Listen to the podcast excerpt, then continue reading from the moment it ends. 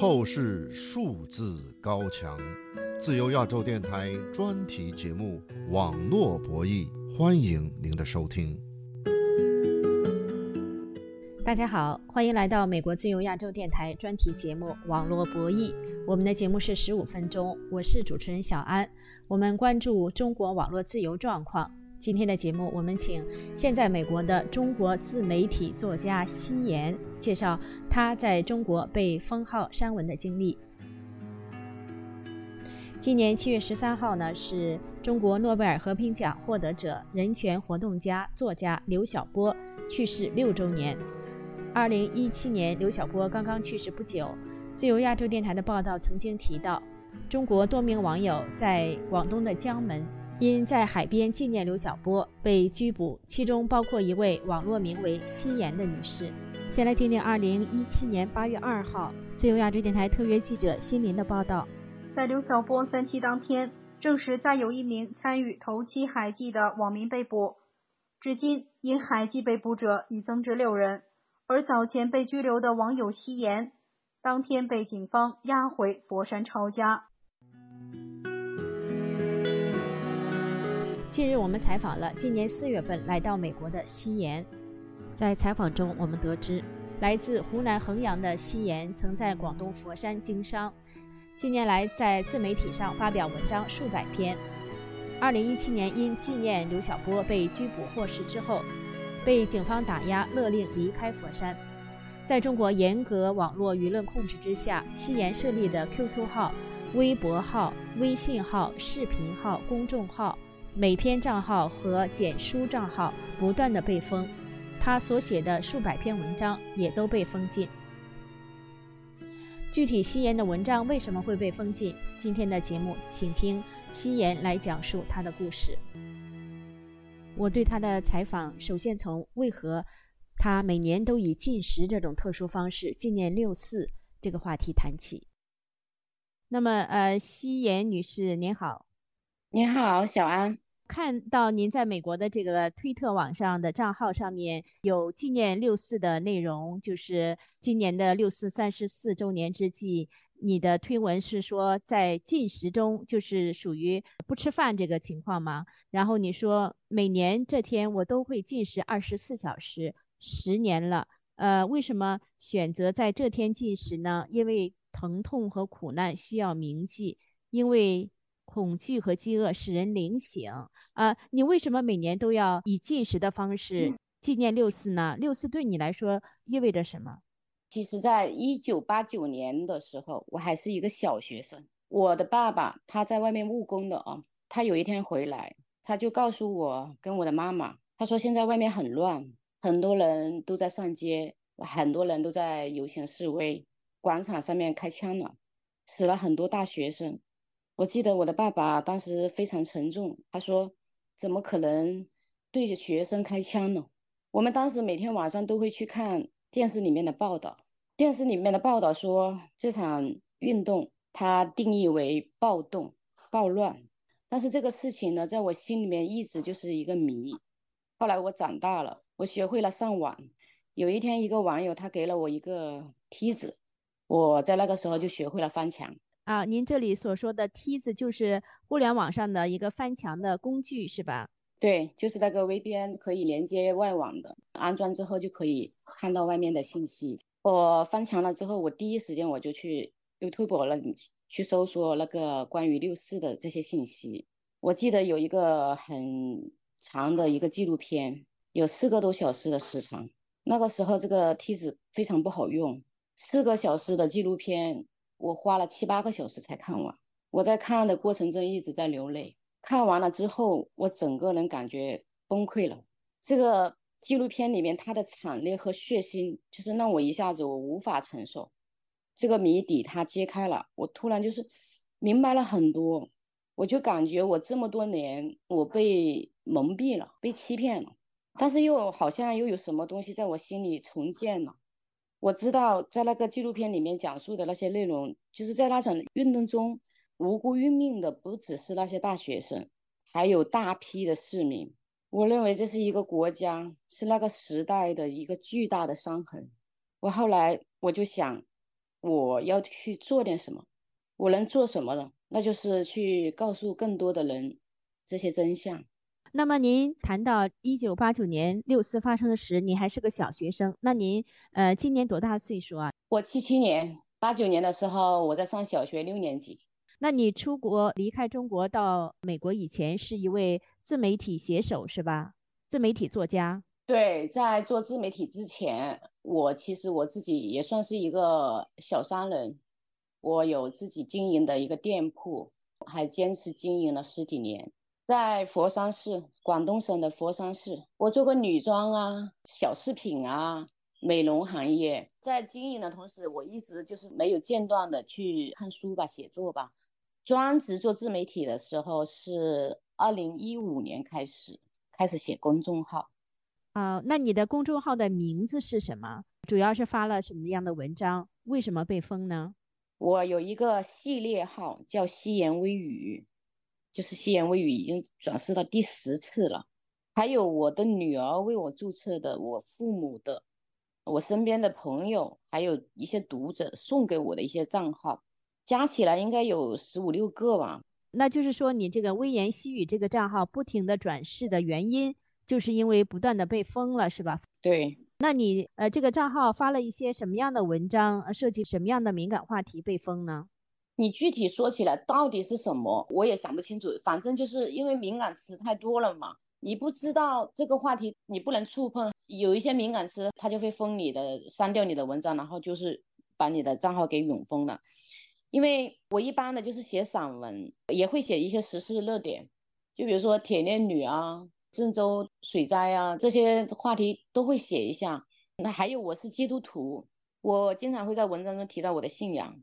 总之呢，我的文章不是所谓的当局所倡导的那种正的能量，总会带着一种批判性吧。这个是在中国它是不被允许的，所以就经常的会被封号。那你的读者有多少人呢？有一个号粉丝最多的时候也将近有十万吧。经营的最长的、最久的一个公众号存活了有两三年，粉丝数差不多十万，呃，也被封杀了。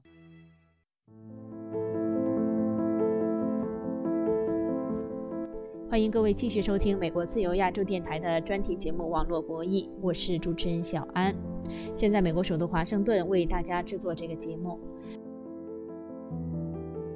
尽管有数百篇文章被封，微信公众号被封转世十多次，现在美国的中国自媒体写手夕颜表示，在中国众多写手中，他并不是被封号最多的，可见中国的网络社媒舆论控制之严酷。据夕颜介绍，有网友为他制作了电子文集，收录保存了他所写的文章，可见这位网友非常珍爱夕颜所写的文章。那么，夕颜以前在中国时两次被拘捕，具体都是怎么回事儿？请继续收听我们对他的专访。那么，呃，夕颜女士，那这个过程中啊，呃，你还被抓两次，那具体是怎么回事呢？第一次是二零一五年的六月份，是吧？六月四号。对，六月四号。呃，第一次被抓也是因为我在一个 QQ 群里面发了一个很短的帖子，大意就是我们要在这天要穿上黑色的衣服。为当年广场上的那些年轻的亡灵进食祷告，后来就可能被网警检测到了，就被抓了，以寻衅滋事的罪名羁押了二十五天。他们说我在鼓动人们上街。你被关押在具体是在什么地方？是在广东省佛山市南海区的看守所。海外的一个网站，就是公民这个网站上面，你发表了文章。我在看守所的那场修行，上下两篇文章，就是形容这一段经历，是吧？是的，那篇文章是在二零一六年写的。后来我，嗯，就是有网友告诉我，他说在外网还可以看到你的文章。就是现在在国内，每一年的六月都还会有一些网友因为纪念六四被禁言啊、封号啊。呃，甚至被抓，就是三十四年过去了，在中共那里，它仍然是不可触碰的那种禁忌。今年的六四，我去了洛杉矶的中国领事馆，和很多朋友在一起纪念六四。我们点蜡烛、祷告，甚至发表演说。在这一切进行中的时候，我才想到，哦，这就是自由。可是这种自由呢，就只有历尽千辛万苦来到遥远的美国才能够得到。我就在想，我们的国家什么时候才能够有这样的自由了？那么，呃，你后来又有一次被抓，第二次被抓是为什么呢？具体原因、时间、地点是二零一七年的七月十九号，是刘晓波先生的头七。我和十几个朋友在广东省江门市新会的一个渡口，在海边，我们纪念他的头七，就是因为这个事情。然后我们在七月二十一号的晚上。我在佛山的家中就有七八个便衣，然后就把我带走了。这一次的罪名是聚众扰乱社会秩序。然后我的十几个朋友当天晚上被抓的有五六个，后来就是有一些人陆陆续续的全部被抓。呃，涉案的有十五个人，都是以一样的罪名，关押的天数也是一样的，二十八天。取保候审一年。夕颜女士，那您推特上还提到你，因为你在推特上发的推文也是多次被喝茶，是吧？你的推特是二零一八年开始注册的，是吧？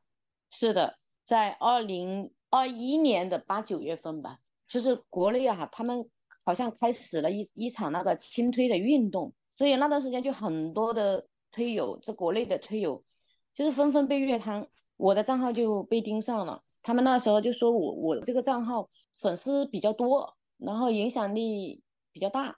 因为我在国内的时候，那老家专门有有几个国宝，他是专门盯着我的，他打印了一大叠那个推特的内容，我写的，他就来找我说我的推特涉及到攻击嗯中共的政府啊，抹黑政府形象啊，呃，因为那时候香港战中啊，我也发表了很多香港的。因为挺这个运动嘛，还有台湾问题啊这些内容，就那段时间他经常拿这些东西来找我，叫我删除这些内容，最好是注销这个账号。我当时不想去注销这个账号，就按照他们的要求，就不停的去删，没删干净，但第二次又来找。我记得那段时间可能被找了五六次吧，记得到时候有一千来条吧那个推特的内容，直到我删掉了，只剩下三百来条。写了几份保证书，我自己保证我以后都不在 推特上发表言论了。后来他们才善罢甘休，我就因此保留了这个账号。出国之后，我才开始继续更新这个账号。你说家乡的国宝是指哪个地方呢？衡阳市，湖南省衡阳市的。推特账号是化名吗？化名他们也是找到你本人了，是吧？因为那时候注册这个推特的时候，他是需要一个电话号码的，我也不知道他们究竟是怎么样，也有可能就是通过网络的 IP 地址啊，还是怎么样，反正就是被他们知道了。直到现在，我的推特仍然在他们的控制中，就是现在我发表一些什么东西的时候，他们仍然会打电话给我，你这个推特你这这样子写是不对的。哦，你现在已经到美国，你还会收到衡阳的国宝给你打的电话，打到你的手机上？对，是的。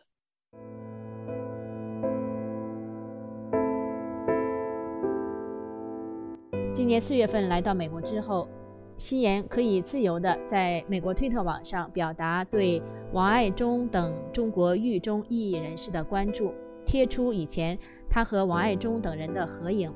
夕颜也在洛杉矶参加了纪念六四三十四周年的活动。只是有一点，他还难以摆脱的是来自湖南衡阳家乡国宝的监视。那么，夕颜的经历说明什么呢？显然，夕颜的经历是中国民众，特别是自媒体作家们言论自由、写作自由受到严格限制的缩影。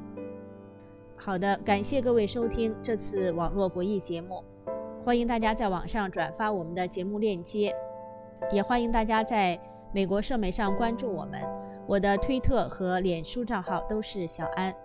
下次节目再会。